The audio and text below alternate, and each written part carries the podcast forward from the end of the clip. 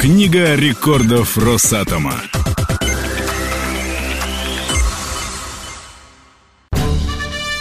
На этой неделе в Книгу рекордов Росатома попали Первая в мире установка ядерного опреснения воды, единственный на планете крушитель льда и покоритель горных вершин.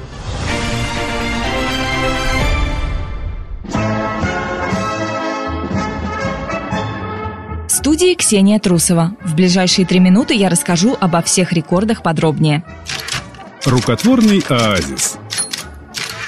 Первая в мире атомная установка опреснения соленой воды была создана советскими атомщиками в Казахстане. Город Шевченко, ныне Актау, стал настоящим оазисом среди пустыни.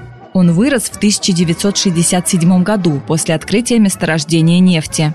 Вблизи ни одного водоема с питьевой водой, только соленый Каспий. Сто с лишним тысяч горожан и производства нуждались в пресной воде. Потому что без воды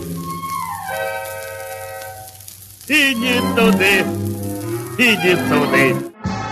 Ученые развернули на берегу Каспийского моря строительство атомной установки для опреснения соленой воды. Она была частью АЭС мощностью в 350 мегаватт. Пар, приводивший в движение турбины и генераторы электрического тока, после направлялся для опреснения. Установка вырабатывала до 120 тысяч тонн воды в сутки, полностью обеспечивая потребности небольшого промышленного города. Мы хотим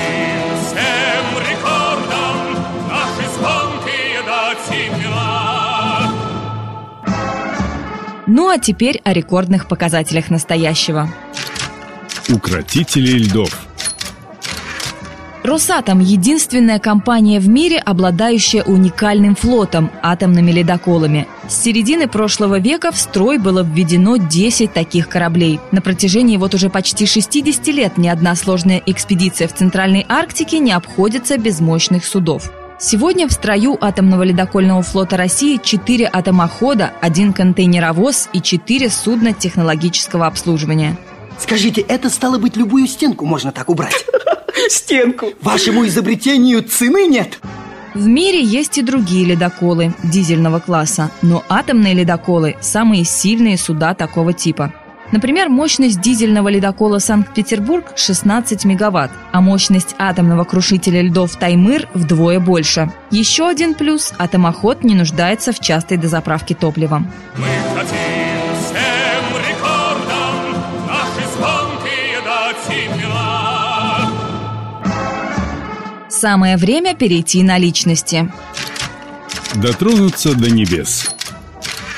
Валерий Нюняев, специалист топливной компании «Твел», попал в Книгу рекордов Росатома как самый патриотичный альпинист отрасли. В честь 20-летия акционерного общества «Твел» Валерий водрузил корпоративный флаг на самую высокую точку африканского континента. Альпинист Нюняев покорил гору Килиманджаро, высота которой почти 6 тысяч метров над уровнем моря.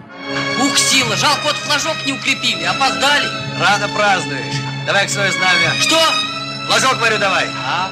Восхождение на эту вершину было связано с 20-летием Твела. Надо было выбрать какую-то знаковую вершину. Мне было приятно занести, фотографировать. Ну и ребятам было тоже приятно посмотреть на то, какую я испытывал радость, гордость, когда держал этот флаг.